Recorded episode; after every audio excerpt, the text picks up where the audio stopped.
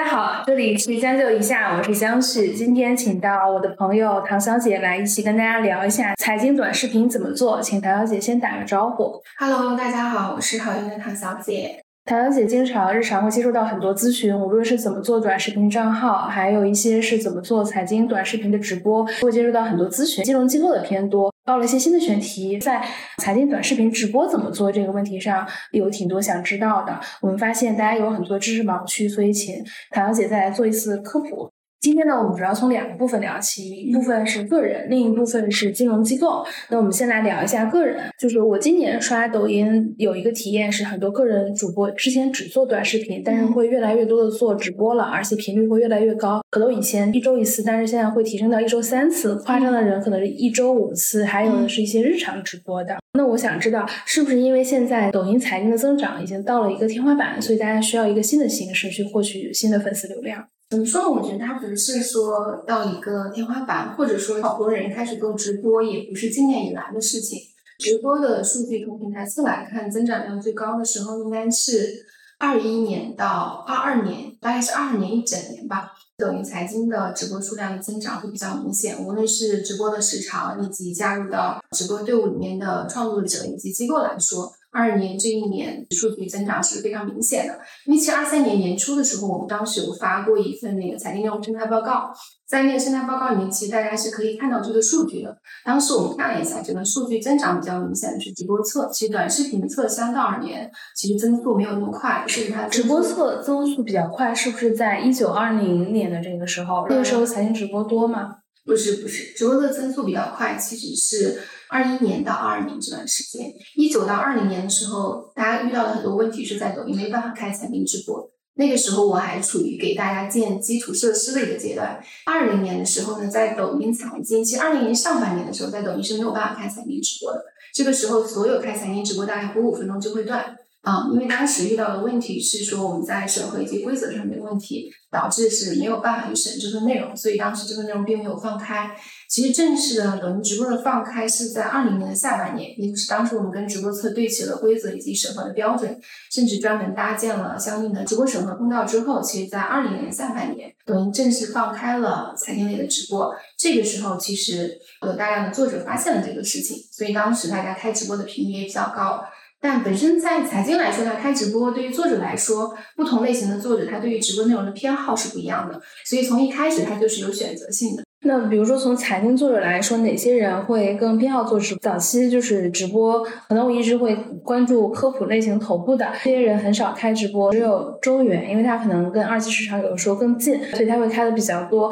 大部分其他的，比如说像温亦菲啊，或者是直男，几乎是没有直播的。在有一种直播比较多，就是股票头部直播，这可能是走广告这条线的，就他们有一种传统电视台，这个我还经常在。早中晚三个时间段，什么点涨财经啊，就会做很多的投放。然后还有一种就是在短视频没有这么发达的时候，这么多的时候，还有一些就是长期在头条上做股票类型的人的直播。在我心目中，一直是做股票的人直播比较多，是因为市场会有动态，大家需要早盘的复盘，然后休市的复盘，可能到美股的复盘，这些可能需要直播能很好的承载。其他的科普类型的作者。我看的比较少，周元我觉得跟股票是有点接近的。其他的其实大家可能会聊一些最近大的这种宏观类型的话题，但这个部分的话题线呢，其实是非常不好把握的。它可能是涉及到平台允不允许，你有没有资质等等多种问题。另一种我能想到的有一些创新的，今年我能刷到李永乐在做卖茶叶的直播，但是我没点开看，到底天卖多少？但是我就有一天发现，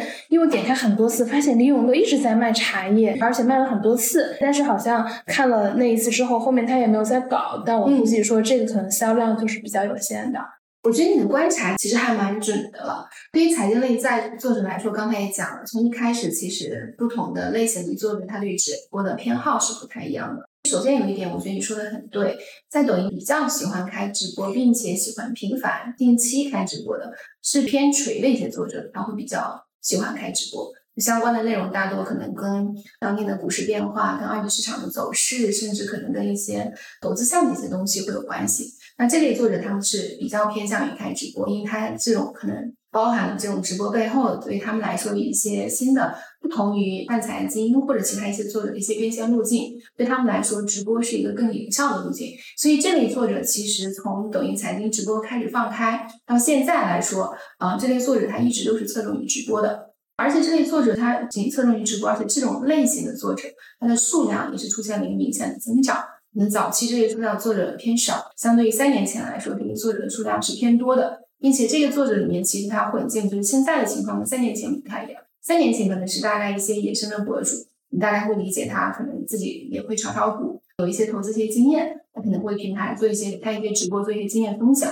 那三年来，可能你会发现更多的金融机构开始下场做这类型的直播。其实之前聊短视频的时候，大家就一直问说，那你们觉得短视频侧可能金融机构哪家做的更好？我之前也讲过，我说我没有看到说哪一家金融机构做的有很好。但到了直播侧呢，可能对于金融机构来说，尤其是对于比如说它需要有直接效果的金融机构来说，可能直播对他们来说是一个更有效的手段。所以可能这三年来，就是野生的博主再加上大量下场的金融机构，这一类型的作者，其他的数量增速就很快，包括直播的时长就会开得很长。可能有些人可能一周七天都在开直播。有些人可能这个直播从晚上八点能够开到凌晨两点，虽然我也不太能理解凌晨两点是哪一类人在看这个直播，但我曾经有一天早上四点醒来的时候，我刷了一下，居然还有人还在开，在财经直播，对财经直播讲什么呢？他是讲 A 股，其实是讲股市吧，就会讲一些炒股的方式和方法。所以当时我刷到的时候，我自己很惊讶，就说我这个类目对一直是你在管理，但是你突然间刷到是，就我不太能够理解这种长时间的这种类目对你来说。当然，这个类目里面就是你需要有通过直播来获取，把你的流量去进行一个变现。当然，它有它的路径。那这个路径其实大家也很熟悉，包括经过这三年，抖音的商业化侧也为这个直播，比如说啊，去匹配作者的需求，匹配金融机构的需求。那其他也上了大量的商业化的一些工具，无论是小风车或者小黄车。那在这种商业化的工具不断的完善以及丰富的情况下，那让这个直播的手段呢，对于金融机构来说，它变得更有效。所以现在越来越多的人在做这件事情，所以是一个很明显的增长。我有一个问题啊，就是你刚才讲到就凌晨四点在直播的这个，我很感兴趣，因为我能理解，比如说早上七点到九点直播开盘前的，中午十二点到一点复盘上午的，然后下午三点到四点的我也能理解刚结束，然后还有比如说美股的，那可能就是比如说凌晨。可以是晚上十一点到一点之间的，四点的这个时候，因为我记得以前看过，就是关于蚂蚁金服的一个新闻，就是支付宝要拉很多的金融机构入驻，然后大家要卷在线人数，时长也是一个要卷的地方，在账号的评级上会有一些帮助。那在抖音的体系里，因为我们能看到凌晨四点还在直播的人，是因为这种在线时长也会对直播或账号的流量会有一些影响吗？我觉得首先你的在线时长以及互动效率啊，你是说对于直播侧的数据是有一定的帮助的。但我觉得更多的这种情况下，凌晨还在直播，一方面我觉得是一些作者的一些执念吧，会认为这个对账号有一些帮助。另外一个方面，我理解它也是有相应的人群。其实，在我看来，做二级市场内容直播的大多数，比如说，并不见得你真的能给到你的用户很好的投资建议。当然，平台是不允许你给他投资建议的，这是前提。但大多数情况下，听这类直播的人，大多数他本身就是散户，长期听的这些人对他来说，更多的是一种陪伴和心理按摩的作用。如果今天股市亏了，那我可能今天晚上就睡不着觉。那我睡不着觉的情况下，如果深夜还有一个人在直播跟我讲这些内容，甚至他讲讲的内容于我而言可能效果也不是很大，也并不能给我明确的指导，但确实有这样一个人陪你聊天，我觉得对用户来说，可能还是有一定的心理上的一种助的一些作用的。当然，这种凌晨还在开直播的，他并不是多数人啊，就是很少一部分。只是说，随着时间的变化，可能对于市场的变化、用户的需求的变化，就是越来越多的人会选择用这种直播的方式去陪伴他的用户。你的个人观察，大家就是在哪个时间开播最多？就是财经主播。正常我看到的比较多的是晚上八点以后，但当然股票类的直播，就像你刚才列的那几个时间段，其实它可能会全天盘前、盘中、盘后啊，甚至下午收盘之后，可能会有一些复盘的一些分析。那到晚上八点以后，可能他们还会有一些复盘的分析，以及明天的大概一些走势的大家一些预判或者之类的。嗯，就是个人做财经直播，你觉得哪几个人做的比较好？就是这个完全可以是你的个人体感，不一定是数据最高的。但是首先我。这么来讲，就是对于个人来做财经直播里面，说实在，我不是很看这种二级市场的直播啊，对我看的也很少。当然，比如说经常会有我认识的 M C N 的机构啊，或者说一些作者可能会告诉我有一些，尤其是股票类的博主，直播间在线人数非常多，非常热闹啊。当然，曾经可能有一个很大的号，其实我也不太记得了，因为可能那个号后来被封禁。这些我都不太关注，但确实有些人做的不错。但比如说我日常关注的泛财经的博主里面。直播做的比较好的算是周元，就是首先周元是个非常勤奋的博主。就曾经我们有一年发内容生态报告的时候，就是我们后台拉了一下数据，你发现三百六十五天，可能三百六十天他都在直播，甚至每天直播的时间非常长。那个写报告的我同同学当时写了一个标题是叫。直播界的劳模，这个劳模就是他从年初到年尾，他可能每天晚上那个时间段他都在播。中原的日常短视频更新频率是一周几更，他基本上能够做到一周七更，太可怕了。对，这个跟我就我前几天聊了韩秀云老师的运营。就是这个，我们没有录在播客里，但是我听到了几个数据，我是比较惊讶的。第一，他跟我说韩秀云老师平常只睡四个小时，然后韩秀云如果今天不录制的话，他一天只吃一顿饭，因为保持身材，因为要上镜。而且韩秀云老师他是一个六十多岁的人，他还有经常的出差和培训，而且一度是保证是日更，就是每天都有更新。现在的频率是降下来了，但是一个月至少还有一次直播。对他来说，说今天我们去看。一次电影，这已经是极大的娱乐了。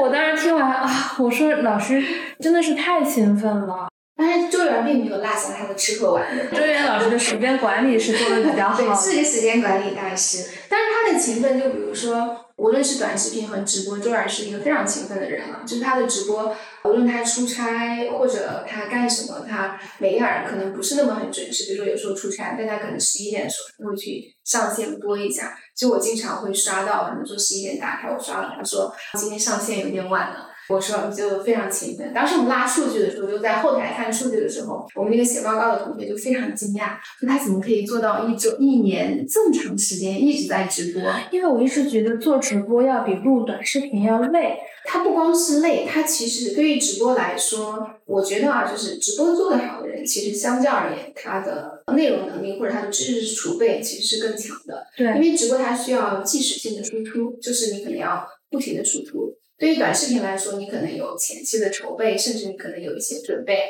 这稿子就不是你写的，对，就是读一下。但对于直播来说，它不是，就是你可能坐在镜头前，然后你要不停的去讲，甚至他还要有一个强大的心理素质，因为其实你没有办法控制。你直播间的人会给你发出什么样的评论？说实在的，我们也见过很奇葩的用户，就是他会讲很难听的话。会员是不是也在这个直播过程中是没有助理的？因为我感觉就是一个男人啊，没有没脸拍，就他自己，真的是有被卷到。对对对，所以就是很厉害。当时我们也就是当时写那个报告的时候，突然间意识到说，啊，他们做这件事情非常非常的认真。当然，对于我认识到的，就是我见过，甚至跟我聊过天、有过深度交流的。所有的在抖音做到头部的财经作者，本人都是非常努力的，就是非常的努力，非常的卷。就是我们一直开玩笑说，这个赛道是一个非常非常卷的一个赛道，可能是抖音里面最卷的一个赛道，因为它跟其他的类型是不太一样的。首先，它需要这个人有很强大的知识储备；其次，他还要这个人有很强大的镜头表现能力，因为它不是文字，它是视频了，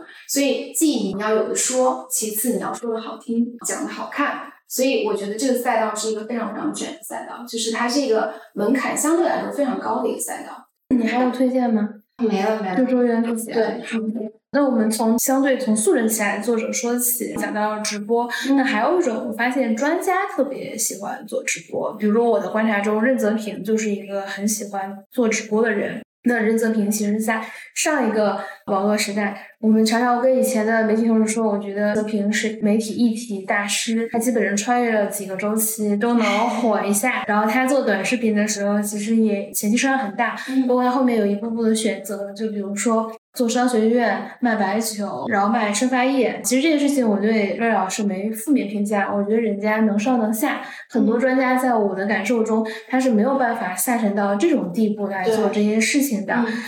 那从财经视频的这个赛道，或者财经直播的这个赛道，任泽平算不算比较成功的呢？我觉得在专家领域，他算是比较成功。一开始我们也讲了，就说在这个赛道里面来做，谁都不是为爱发电，所有的人其实目标都很明确，只想变现。那对于任老师来说，我觉得他比较成功的一点是说，对于他有视频的内容，还有直播，甚至他有完整的变现的路径，这是在所有专家里面他是做的非常完善的。甚至任老师有一个完备的一个团队，就是大多数情况下，可能我在平台遇到的专家就是。第一，有做视频的心，但是没有做视频的力，是首先他可能不具备团队的能力。第二呢，就是他可能没有办法那么完整或者积极的去配合平台的玩法。这是我接触过的绝大多数的这个圈子里面的专家对于抖音的看法。就是有一种有点鸡肋的感觉。这个鸡肋怎么说？就是他又觉得我想要这个流量，对，在一个流量为王的时代，如果我不去有一点流量，或者说我不在这个平台上有一点发声，对我来说可能不太符合我这个身份，或者说有一点可惜。毕竟大家还是希望这个流量可以为自己所用，但另外一个方面却又很抵触这个流量的玩法。就比如说，那我可能有的时候大概我也会很直接的跟他讲说，如果老师要在这个平台上做号。我们可能需要配合平台去做一件事情，甚至可能我们在视频的内容、出镜的方式或者其他方式上面，需要稍微改变一下以往你在传统媒体或者严肃媒体时代的一些形象。那我觉得这个是需要变化，需要你去适应一下平台的规则。那每每在这个时候呢？专家就开始打退堂鼓，就会觉得我要这么做吗？或者说我去抖音是 OK 的吗？是合适的吗？它是符合我这个身份的定位或者我品牌的调性的吗？这是我大多数情况下遇到这个圈子里面的专家。抖音还会遇到这个问题？会，绝对会遇到问题。我在的那个 视频平台会。大家的对抖音的心态就是，可能我在我这个圈子里的人，大多数情况下他是不看抖音的。如果我今天去抖音做了一个号，那我在这个圈子里面。是不是还 OK？所以大多数人都会遇到。当然，这个事情这两年就慢慢的大家没有那么抵触了，然后大家也希望能来到抖音来做。但大多数情况下，你如果说跟他讲提要求说你还是需要为抖音做出一点改变的时候，大多数人是不太乐意的。但对于任老师来说，从我第一次见他，我们开始聊起说要入驻抖音，以及他到了抖音之后做的一些内容，甚至日常积极配合平台方去做一些活动。我觉得他所有这些方面他做的都非常好，就是他会觉得，对我是来这个平台寻找流量的，那我就需要在这个平台上按照流量的玩法来玩起来。所以我觉得这一点说他非常好，就非常聪明。然后另外一个方面，比如说他经常开直播，对他来说，直播是一个非常好的一个变现的手段，因为我可能通过直播间需要卖我的会员，甚至卖我的课程、卖我的书。那 OK，我就是要卖这些东西来支撑我的团队，他也觉得很 OK。所以他会每周四的时间，他就是来看直播，所以这件事情对他来说也做得很好。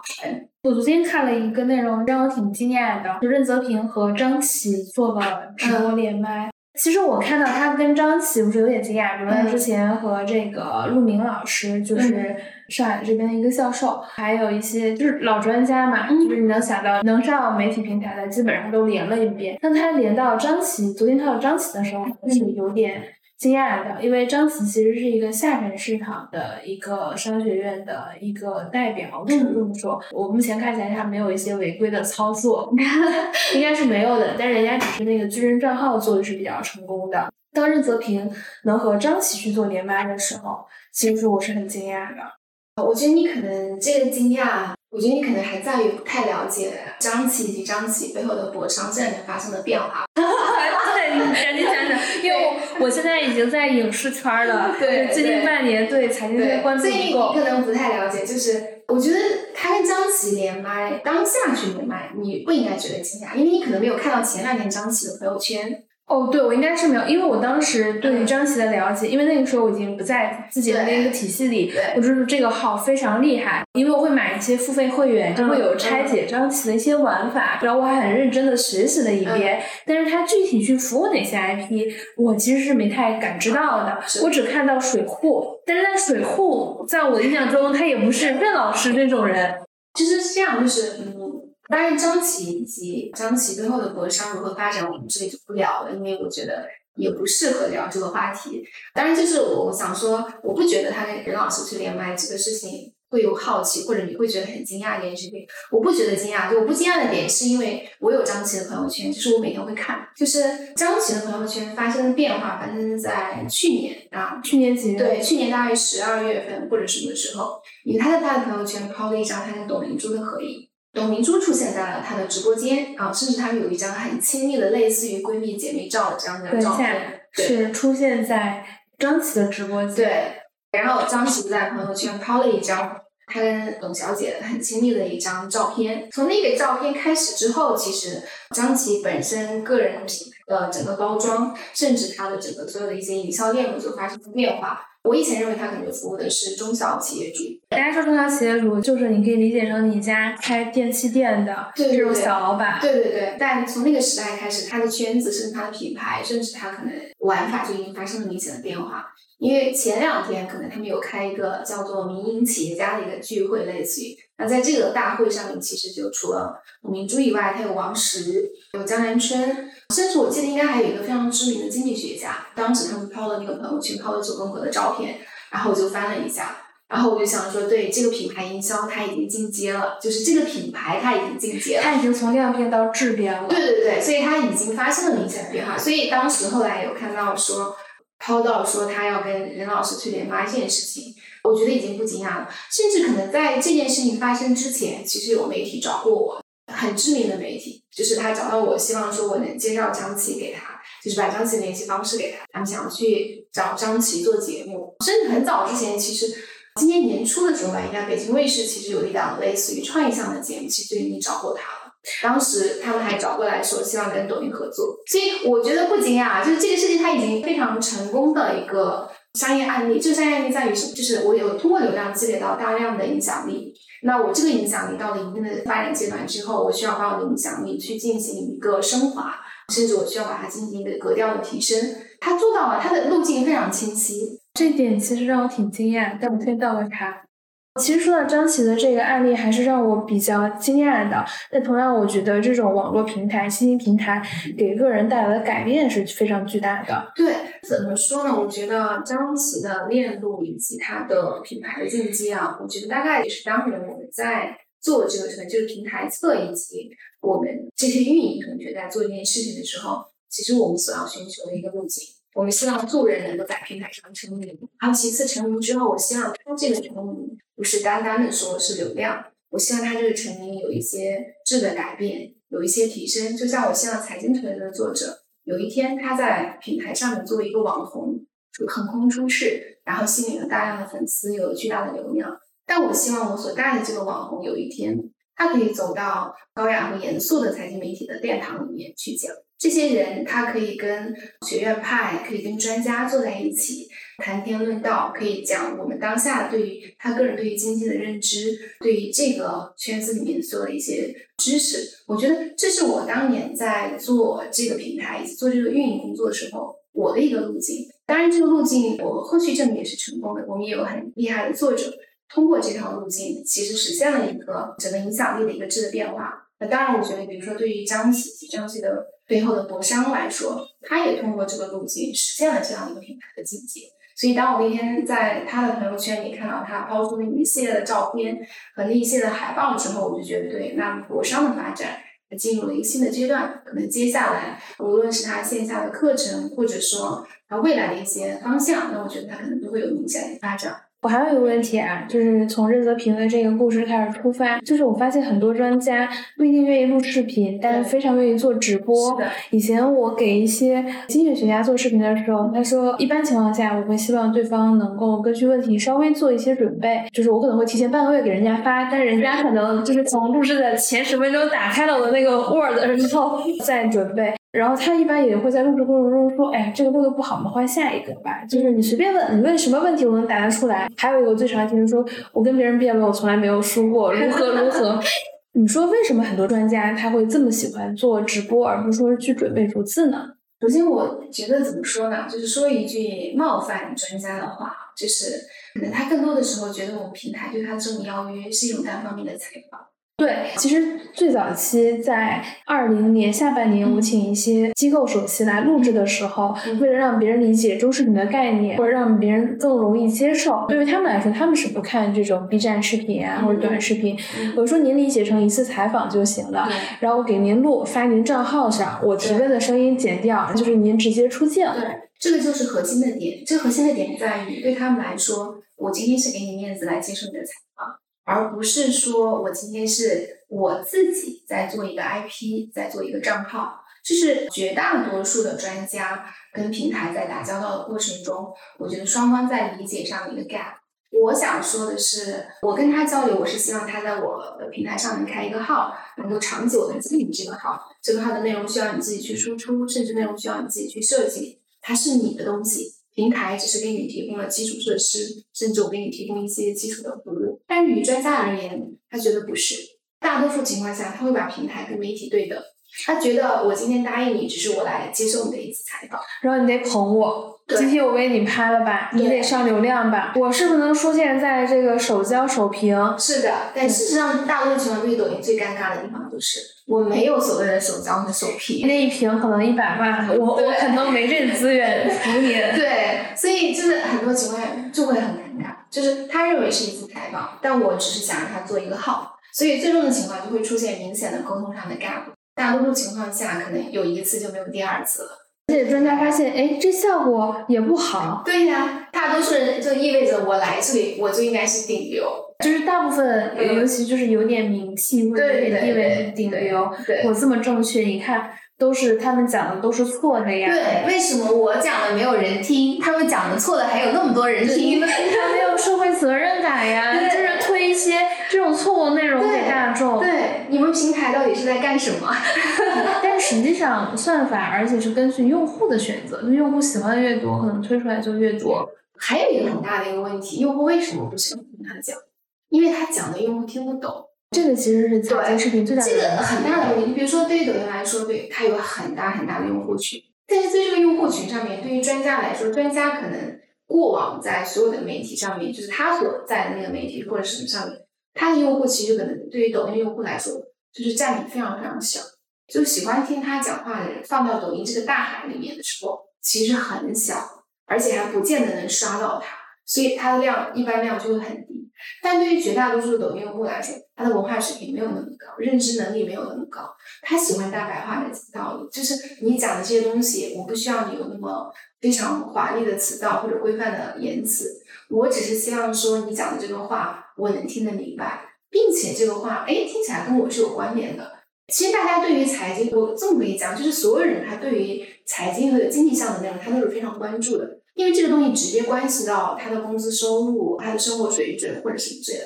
所以大家天然对这个事情他是有偏好的。但为什么说大多数专家讲的话不爱听呢？因为他听不懂，他不太明白你这么看起来很长的一句话里面跟我有什么关系。那我有一个问题啊，专家怎么才能让大众听懂呢？就是你觉得有没有一些理想的方式能实现？首先，我不会说让专家让大众去听得懂。就是过往我跟专家在沟通或者在聊这个情况下，我会先跟他讲，就是你想要来到抖音想做的这个，如果他当然前提是他能够理解我说的在抖音做 IP 是什么意思。就是我会给他定义说，你要先想明白，就是说，如果你来到抖音，你想做的是什么？第一，如果你想做的是科普，让更多的人听懂你说的东西，或者说你想，比如说有些人他会有一些情怀，那我就希望更多人明白这个道理。那这种情况下，你就要为适应去平台，你要去做一些改变。那你的改变就是说，你不能够再像以往那样讲一些大家听不懂的大道理，可能你的内容要稍微下沉，你选择的话题是当下人 care 的话题，关心的话题。你的表述方式是大多数人能听懂的，你可以跟门口的保安大爷聊，你讲这个话题，那大爷能明白，那我觉得这件事情最好。那这是在面向大众的时候，如果你想做到这样的 IP，那你就需要做出这样的改善、改变。那这个改变对你来说，可能第一很耗时，第二很耗力，第三可能还看起来很没面子。那这种情况，如果你能接受，那我们按照这个路径走。这个时候你可能会有大流量。这件事情上面做的最好的就是韩秀云老师。确实，我觉得韩秀云老师是能。前段时间见了中间的一个朋友，他资深的经做到职位很高，他是清华。他说：“哎呀，韩老师好厉害。”对。他说：“哎，韩老师跟我几十年前读书的状态感觉也是一样的。”所以，如果你要做到这种大众化的流量，那你就要。做到这个程度，当然另外一个方面我就会讲说，如果你来这个平台，就只是说你想筛选你本身就有的目标人群，只是这些人群现在换了平台，以前他们可能就去你所在的那个媒体来看你的内容，但现在可能大部分时间他花在了抖音，那你还希望这些人 follow 你跟随你，那你可能在这个平台上做的内容就还是他们喜欢和听得懂的内容，那这个时候的内容你可以保留你的小众、精致、严肃、好看，但你要接受。你这个内容可能在平台上没有什么流量，你会经历一个漫长的、很稳定的一个涨粉的时期，就是永远它的涨粉的速度不会很快，视频的播放的流量也非常稳定，可能就是五万、十万，但这些人他是非常水，他就是你的粉丝。其实我会觉得很多职位有一定职级的，我会觉得有一定职级的人，他没有办法接受持续低流量、ROI 比较低、对高投入低产出这件事情。是的。我现在会觉得任泽平好厉害。但是任老师他进来的时候，他本身啊有一说一，我觉得任老师他不是那种严肃的专家，他在抖音之前，他的微博时代就已经是个网红了，你明白吗？就是他来就是自带流量的啊，甚至他来当时我们也给他做过好几个热点。他呃非常，比如说我跟他讲说，而且他响应非常快。比如说我会跟他的运营同学讲我说，我们现在现在这个热点上了，哎，任老师是不是要回应一下？当然，很多情况下他可以自己在微博上面造梗，他造了梗在微博上就火了。那火了之后，这个平台之间它互相会关联，微博上火了梗，它自动播到抖音。我们会希望说，哎，任老师你在微博的火那个梗子，是不是可以在抖音回应一下？他可以立马做到回应啊，无论他今天是在出差或者干什么。我只要跟他，我觉得这点他就可以立马做到。我觉得很多抖音能做到头部的人都有这个特点。对，这个大家不要小看这件事情。对，能够比如说平台有一个需求，对，也不一定是平台的需求，用户的需求，他能够立刻响应，并且出东西。这一点打败了就是这个市场上百分之九十九的人。是的，是的，就是大多数情况下，所有人都会来跟我讲说，我们需要平台的关照。就是我认识到的，无论是。大大小小的作者或者名气高低不同的专家，就是每个人来找你的时候，他认识你的前提和目的都只有一个，他希望得到平台的关注，希望得到啊平台更多的一些资源上的一些倾斜。对，是我们当然希望是说啊，我们也会给到你一些帮助或者倾斜，但这个前提是说你需要能够积极的来配合。比如说热点这件事情，对于财经来说，上热点涨粉是一个非常好的路，但这个情况下前提是说这个热点上。你要能跟得上。一般在抖音来说，我应该是六个小时、十二个小时、二十四小时、四十八小时、七十二小时热点的最好的时间，或者最晚多少？在榜的时候你能跟上最好。我为什么说任老师很厉害？就比如说今天我跟他讲说这个热点上了，啊，那我需要你现在来回应一下，或者你来跟进一下。跟任老师说你来跟进一下，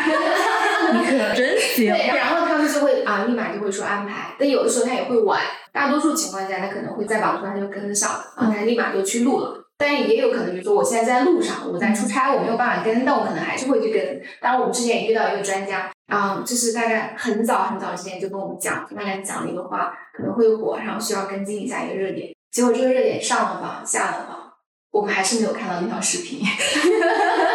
我觉得这个其实挺常见的。很多作者，很多人都说，真正我想到生活中的很多状态，说我要做一些什么事情，对你看我行不行？然后你突然想到，发现他一步都没开始呢，你也不知道从何跟他开始聊起。我觉得任老师这个执行力还是挺值得佩服的。那我还有一个问题，就是从直播的这个角度，因为有很多人是不会做非常精致的可读的内容，那有没有可能我通过不停的做直播，成长为一个平台的头部呢？在财经这个赛道？我觉得首先，你通过直播去成长为一个头部，这个不太可能。你可能通过直播可以成为一个很小的一个垂类的头部。就像嗯，财经界的内容，说实在的啊，我是这么 理解的。其实对于大多数作者来说，你要去做一个财经内容的直播，其实门槛非常非常高，难度很大。就像比如说。我现在跟你坐在这里聊天，对吧？我面对着你，要跟我不停的提问题，对我要不停的向你输出。那而且这些都提到都没有，我刚才加了很多这样的问题。对对对，就是因为它是一个很临时的问题，它没有任何的。虽然直播之前你给过我一个提纲，但这个可能后来聊着聊着跟这个提纲也没有什么关系了。但我还要一直不停的跟你输出，并且还要让这些输出的内容。还是有用和有效的，而且要知信，可能背后有一个数据支撑。对，是的，所以很难。这也是你一开始看到，其实大部分的财经作者，尤其是泛财经的作者，不太会开直播，可能更多的倾向于短视频，做一个精致的视频。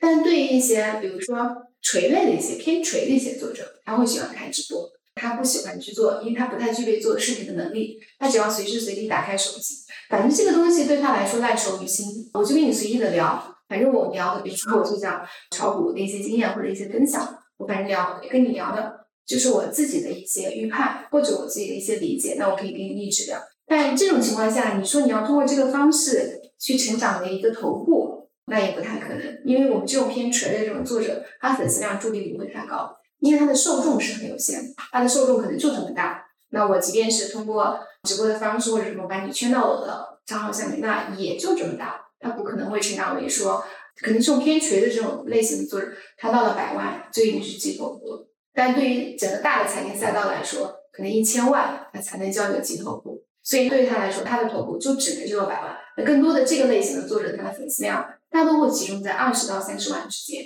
五十万就已经很高了，到一百万可能就很少，百万的可能时间久了也会出问题。可能极差非常的大，因为我也发现你说的这个问题，就是现在看到很多头部都，比如说是从二零年至少二零年开始做的人，然后你会发现新起来的可能三十万已经非常不错了。如果五十万哦，那你已经做的很棒。一百万，如果你是新做的，那你就成长非常快了。那我们其实刚才聊了从个人财经直播，我们聊到了从素人到专家，以及专家有可能怎么做会更好，到我们只通过直播能不能成为一个头部。那我们接下来。来到第二部分，就是金融机构做直播。我是发现这一部分的盲区是最大的。个人做财经账号，他至少这个人可能已经粗浅的研究过一些自媒体，有一些大概的概念，做好这种心态的准备。那金融机构做直播，对于很多人来说，他是工作，然后他的很多日常工作也不是经常跟社交媒体打交道，但他的工作拆解下来有这个任务。然后你的音频大家听了之后呢，就有一个金融机构的人来跑过来问我，老板说大家要去做抖音直播，他说我。我不知道要做啥，然后他问了一个问题，说想做那种高端访谈。大哥，今年已经二零二三年了，你怎么还会问出这样的一个问题呢？所以我觉得要问问你，就从你的视角来看，如果金融机构做财经直播的第一件事情是什么？跟他们的合规商量好，这个直播间说话的尺度有多大？我觉得这是最重要的第一件事情嘛。对。这就像我们刚才聊到说，专家和素人做财经最大的不同，这个不同就在于素人因为没有专家那么多的理论框架，他没有那种条条框框，所以他说话会比较的简单和直接。但是专家就会在说这句话之前，他会有很多的考虑，这句话 O 不 OK，说出来有没有歧义，这句话是不是符合这个标准，甚至这句话。说出来，别人会不会多想？多想之后会不会引起一系列的连锁的负面的反应？所以专家在讲每句话的时候都非常的谨慎，他一定要在他完整的理论框架以及各种各样的界定条件下面，才能够给出你一个逻辑以及一个结论。所以导致他讲的话，大部分时候大家不爱听，因为可能有很多我听不懂的限定条件。其实金融机构出来做直播跟素人做直播是一样的道理。因为他要过合规，这个合规会要求他说，我今天讲这个话是不是可以说的，有没有市场风险？我讲的这句话会不会引起其他一系列的负面的连锁反应？但我指的这个是，他是在金融机构里面从业的人员，这个从业人员可能正常情况下，机构日常来过聊的时候，他也会喜欢去推出他们的明星分析师、明星投顾、明星基金经理，能够来上这种直播间来做这种分享。但这种分享的情况下，就会是他出来讲，就好像类似于他们线下去做路演，面对的人客群就还是另外一个金融机构的专业的金融人员，所以他们讲的内容通常也是这样，而且大部分情况下看起来非常的枯燥，就是可能坐在那里的人穿着一身的正装，坐在那里开始讲，然后也非常的板正。我以前会经常刷到这种，就是非常的板正坐在那里讲，然后发现直播间只有三个人。哦，我印象特别深，就是。我在那个中视频平台，然后有一个其他业务官方合作的一个活动，所以同时要在我们这儿拉流，说你们这边给上上位置。然后我们确实有一些位置，但是在这种靠刷的平台来说，搬的这个位置。到垂类看到人很少，然后我们那天就给他上了一小会儿这个垂类下面小班的位置。我点开那个直播看，一共有十五个人在观看，而且还是有那家券商级别比较高的领导 在的一个活动。这个咱也不能就给他数据造假什么的。对，就我点开了几次，从十五到二十三到八。就是大概就没超过三十，是这样，因为聊的方式就非常完整，而且它是一种什么方式？就大多数金融机构价格的时候会遇到大问题的是，它是一个我单方面输出，我不需要跟你互动，互动还要合规，也要是内容对不对？其实他的方式就是一种，我是单方面输出，就像我今天我可能线下写了一份投研报告，我今天坐在这里，我可能给你念了这份报告。当然这是很早期了，现在肯定大家也有做改善。他们来做直播，大部分时候都是这个样子。那这个情况下，首先用户不会因为我们一般会讲抖音它是个社交媒体平台，所谓的社交媒体平台就是你所有内容的输出，你是要有互动性，无论是短视频还有直播，就是你短视频要给用户留出来看你这个视频的时候，他可参与的空间，他可评论的点，直播是一样的，就是我跟你在做，我跟你在做直播的时候，可能就是说它是一种我跟你聊天的氛围，而不是说我坐在这里单方面跟你输出。比如我们两个现在录这档节目，就像我在抖音做直播是一样的。我可能面对这个镜头，但我不是说面对这个镜头，我是面对这个镜头背后的你、我、他，就是很多人。哎，我在跟你聊天，我在跟你讲述。一开始可能就我起了一个话头，我告诉你我在讲些什么样的东西。但可能我聊到一半的时候，你对这个问题是有问题的，那你会来问我，那我可能会去这个问题来回答你。所以它一定是种互动模式的。但是大多数金融机构在这件事上面，那更多的情况就是我拿一份拖延报告，我给你在单方面输出。这种情况下就会导致直播间没有什么人看。大家都觉得很尴尬，但又不得不完成公司交代的任务。传统机构数字化转型，这是大趋势。对对对对对，就可能放一个数字人在那里，反正任务也完成了。对，我觉得这可能更早期，但我觉得现在依然会存在的问题。对。那我们第二个问题是说，第一件事情我们还是要跟合规去商量好。既然你说这种传统的没有人看，那我们能做哪些内容呢？就是我理解，就是你比如说访谈这个，我理解 OK 啊。其实现在有很多金融机构做访谈，包括有很知名的公司来跟我讲，他们花重金做了访谈，也跟我讲拍的非常好看。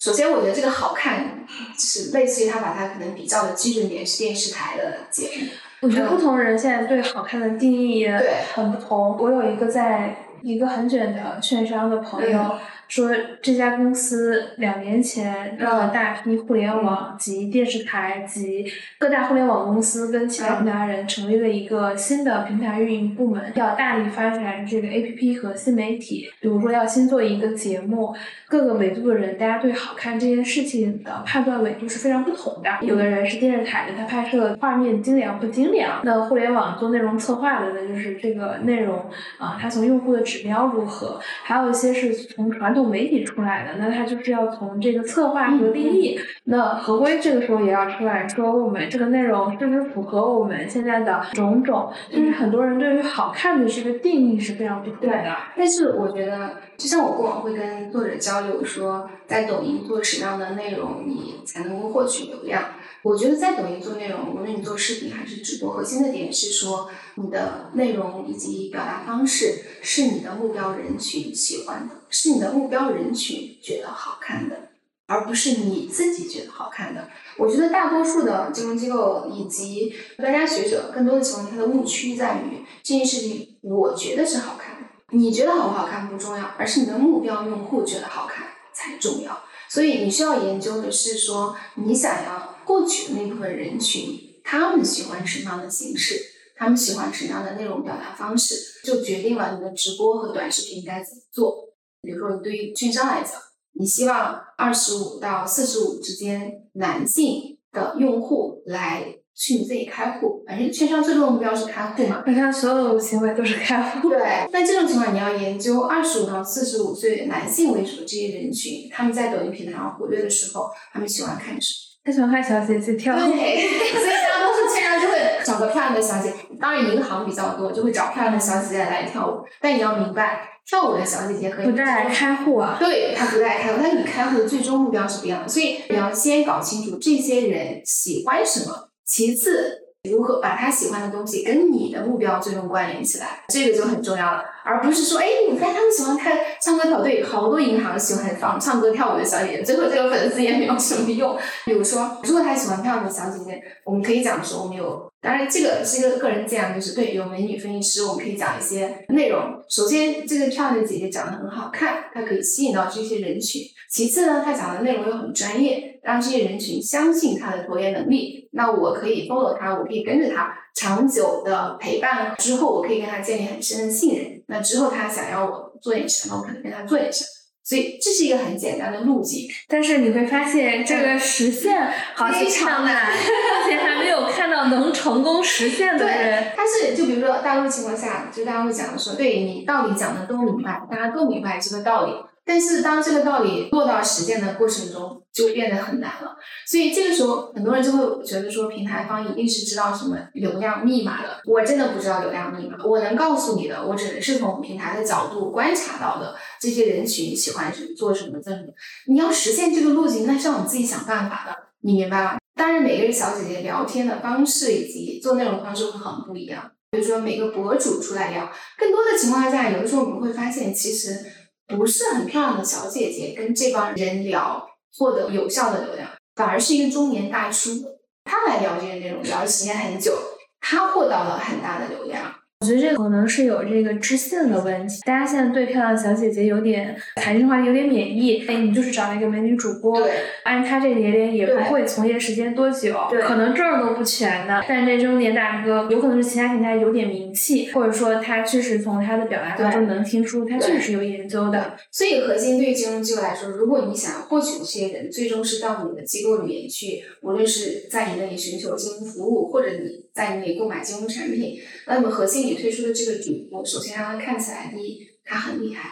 首先，这个人对用户来说他可信，我会跟着你，就是他讲的那些内容是可信的，我会跟着你来买。那我觉得从你的目标倒推，你去找这样一个主播，甚至主播按照这些人的喜好去调整他的聊天方式，输出自己的内容，建立自己个人 IP 的形象。在这种路径的情况下，对于大多数金融机构是来有有有帮助的。但是很悖论的一点啊，就这个东西我们也觉得很神奇的一点就是。终究有很多很厉害的，就是在行业里面非常非常厉害的人，但这些人到了平台，你让去做直播，那就是没有不行。你觉得有分析过，就是为什么不行吗？我也不知道啊，就是我就分析不出来什么原因的。我觉得这个是人群的匹配和错位。就比如说金融精英聊天和你大多数想在说的不好听一点，你想在市场上割的韭菜。它是有认知差距的。我们以前会说，我们觉得只有骗子的话最好听，专家的话都反人性。我今天打开一个娱乐平台，我就是要顺人性，我可不是来逆人性的。对。而且可能很多专家聊天的时候，又有很多这个专业的黑话，我可能也是不想听的。是的，是这样子的，确实会存在这个问题。反而是很多素人的 IP 其实做的很好。那现在从你的观察来看，金融机构里面负责直播出镜的一般是哪些人呢？分析师居多，分析师这里面有录的效果比较好的吗？我是没有太看到，当然我看的也少，这个对我个人来说，它也算是一个知识盲区啊。但是我是没有看到特别多成功的案例，反而更多的都不是机构的人。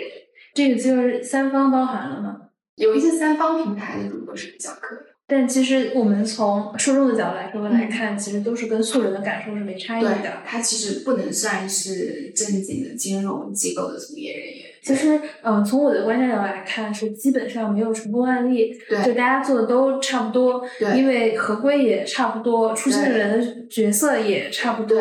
所以那个效果就是可以预期的。那我有一个就是偏个人体验的感受，就谭小姐，你觉得你接触到的这些金融机构？大家对短视频的平台了解程度是什么样子的？您可以提一下一些及时的案例。觉得三年了，就是当然从我一开始从业到现在，我觉得首先他们对短视频平台的了解是在逐渐的增长。当然，就是说现在大多数金融机构对于短视频平台的认知水平是高于三年前的，但这种不同的金融机构对于平台的认知水平参差是非常不齐的，就是差距会很大。能点名券商吗？不说是谁了，只是我曾经遇到过一个券商，当时令我非常哭笑不得。就是他约了我很久的时间，就是一定要我给他们的人做一下交流，就是希望跟他们的人来讲一讲抖音。他们想他跟我讲，他要他们的公司也要做大量的投入来做抖音，然后就跟我约了很久的时间。当然，因为我当时很忙，你明白？我就说那是这样，我说的是你们要么就是你把你们想问的问题列出来。我可以你写在文档里，我可以回复你一下。然后他不行，他非要跟我约个电话会，然后就约了很久，就约。后来我实在是没有办法推脱，我说好，OK，那我们就拉个电话会。结果上来我印象非常深，他们其中一个同学上来问我抖音号怎么注册。哇，这个对，当时我就炸了，真的，我非常生气，我非常非常生气，就是我生气到什么程度呢？就是。我当时从业多年也没遇到过这个对我当时就想把这个电话挂了。就是我非常生气，因为我为了配合他们的时间，就是我本身上班已经很早了，我那天早就又起得更早，因为我可能在十点半以后，我没有太多的时间去跟他们做这个交流。因为你的 OKR 里没有这些，对我的 OKR 里没有这一项，甚至甚至我每天的时间就非常紧凑，明白？就是我可能十点半你必须要作为一个前大国工匠，你要早上 听 TTC，还有运动，这到九点不重要，是因为当时我的工作已经非常满了，明白？就是我十点半以前，我需要有时间干一些我需要今天没有大片时间干的事情，我就把我的文档写完，我该上的活动要上完，就是我我需要很长的。但我为了漂亮，我就约了就是十点钟我跟他开这个会，上来就问我抖音号怎么注册。我当时非常生气，我当时就是我忍了忍，我就觉得我就说是这样，我觉得我从跟你们目前的交流来看，我觉得你们对于抖音的认知非常有限。我觉得有些能够百度能够解决的问题，我建议你们可以先百度解决一下，然后甚至可能你们先去下载一个抖音刷一刷，然后我觉得我们再来交流你们这个部门要不要做抖音。我说是这样，对于金融机构是二零哪一年？二零二三年，对，呐二零二三年，这是今年上半年的事情。哦，这其实让我挺震惊。对，非常震惊。我也不能，其实这个券商也不算小券商，挺大的一个券商。我当时哇，我真的整个人要炸掉。然后我说有一些很基础的问题，我觉得你们可以先百度，你们去百度解决一下。然后我说，从我目前对你们跟你们沟通的反馈来看，我觉得你们对抖音其实是处于一个一无所知的状态。我说我的建议是说，如果你们对抖音抖音非常的不了解，那我觉得你们现在没有必要开这个号，也没有必要去经营这个 IP，因为我说对你们来说，这个东西其实它是一个很大的成本支出。首先你们要找人拍、找人剪，还要找人运营。对我说对于任何一个部门来说，它是一个很大的成本支出。当然，如果你们在对抖音非常不了解的情况下，这个支出对你们来说是没有任何收益的，你是没有办法算平这个 ROI 的。那我不建议你们这个部门来做这件事情。我说对你们部门本身的发展没有任何的好处。然后对方生气了，我就不太明白。我心想说，如果你无知到这个程度，你来跟平台提这样的问题，一副高高在上的态度，你怎么会有资格来生气？然后后来这个沟通就在就是很奇怪的氛围里面就结束了。然后后面提了一些啥问题？就是其他的问题我已经不记得了，我唯一记得的问题就是，因为我当时非常生气，唯一记得他的问题，抖音号怎么注册？就是这个号是要跟手机号来关联的嘛？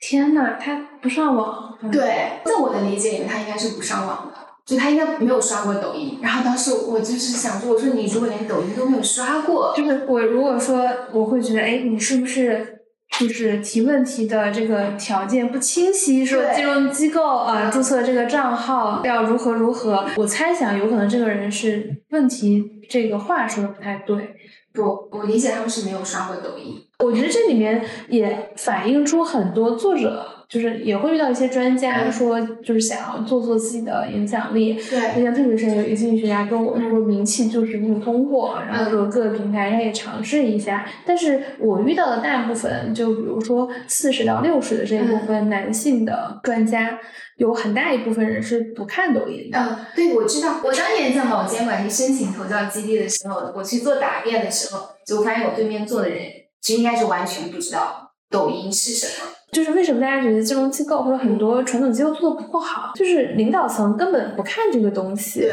他是听大家说，哎，这个东西很重要，那我们是不是现在也要布局一下？然后下面的人有的也可能真的不看，我觉得这种情况其实是很难做得好的。对这个东西，它怎么说呢？它就属于信息壁垒，你明白吗？甚至他们本身是没有意愿来打破这个信息壁垒的，甚至他们对平台的认知就在于你们是服务我的。我生气的另外一点是在于不在于他的无知，另外再一点是在于。他那种高高在上的态度，你明白吗？嗯就是觉得我今天是节目机构，我来找你是给你面子。我今天在这里，天哪，你在我的大盘里，对，你在我的大盘里什么都不是。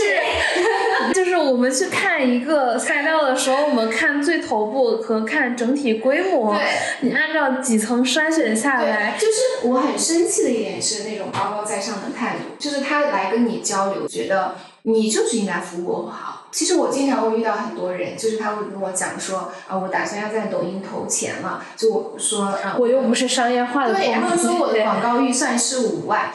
我当时就觉得，首先你投不投钱跟我一个内容部门没有关系，其次五万也并不多，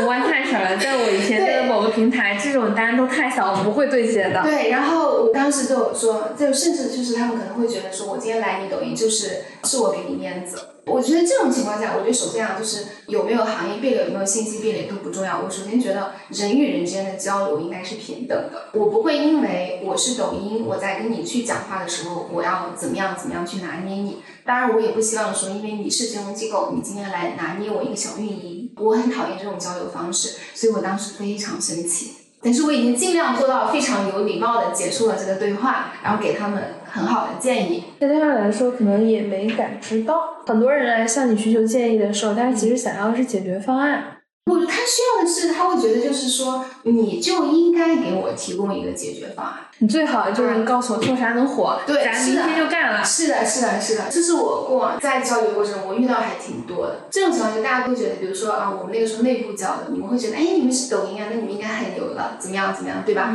别人见到你们的，但不是，就当中情况我见到形形色色的人，对。哦，突然之间平衡了。对，是吧？对，后来我我会经常跟我同学开玩笑，我说，我觉得我大多数情况下是一个非常修养非常好的人。嗯，但就是在做平台运营，我一直觉得是好的时候偏少，遇到形形色色的人更偏多。是的，是的，是的，就是我每天会遇到很多很奇怪的人，就是我经常会有一个词“奇怪”，这个奇怪它没有褒义也没有贬义，只是说这个奇怪会在于是说它跟我们正常理解不太一样。就有的时候这种奇怪它是个褒义，我会觉得哇，这个人啊，他的想法好酷，他的行业也很酷，也很那什么。你这个酷是有褒义还是？褒义，就是非常褒义。然后另外一方面，就我也会遇到，哎呀，就是非常奇葩的人，就是我也会觉得他很奇怪，他对平台一无所知，对抖音一无所知，甚至觉得自己财大气粗，甚至觉得你就是个小运营，我今天来跟你讲话。你已经是放低了很大的身段，我当然每天都会遇到，反而是说，我觉得遇到的整体的概率一半一半。所以我那时候就我经常跟你聊天的时候，我说，哎，我很喜欢这份工作，它像一个万花筒，它可以看尽世间百态，就是你可以看到这个所谓的折叠的世界里面的每一层，它很有趣。今天其实跟陶小姐主要就聊了个人和机构的这个财经短视频直播，我们也讲了一些关于做号方面的一些事情。大家也可以在小红书上搜“好运的陶小姐”，关注一下。虽然陶小姐可能目前发的是一些斯里兰卡游戏类型的内容，但是我知道有很多人都想找唐小姐咨询一下。然后你可以通过我或者给我留言，我帮你介绍唐小姐，或者你在小红书给她发私信联系到她。我也希望唐小姐后面也能出个书啊，写写课程啊，就是把这些经验，我觉得还是。需要及时的沉淀下来，因为可能过两年没有抖音，当然他也不讲，也不会那么快了，就是咱也不知道下一个平台是什么，咱们想，哎，那会不会是 VR？就那个时候自己搞那个 Pico，就是教很多内容运营。我说以后我们是要在 VR 的世界里面 看财经视频吗？我觉得媒体题材其实一直都是在变化，但我觉得核心的很多内容表达呀、专业知识这些东西其实没有变化。就是希望我们也能穿越一个又一个周期，可能下一次，可能再过几年，我们就聊说在 VR 里怎么做财经内容。是是是，可能我那个时候也是 Pico 的财经运营。对，有可能是。那我们这一期的将就一下就到这里，感谢大家的收听，请大家记得点赞、评论、分享这一期播客。我们下期见，拜拜，拜拜。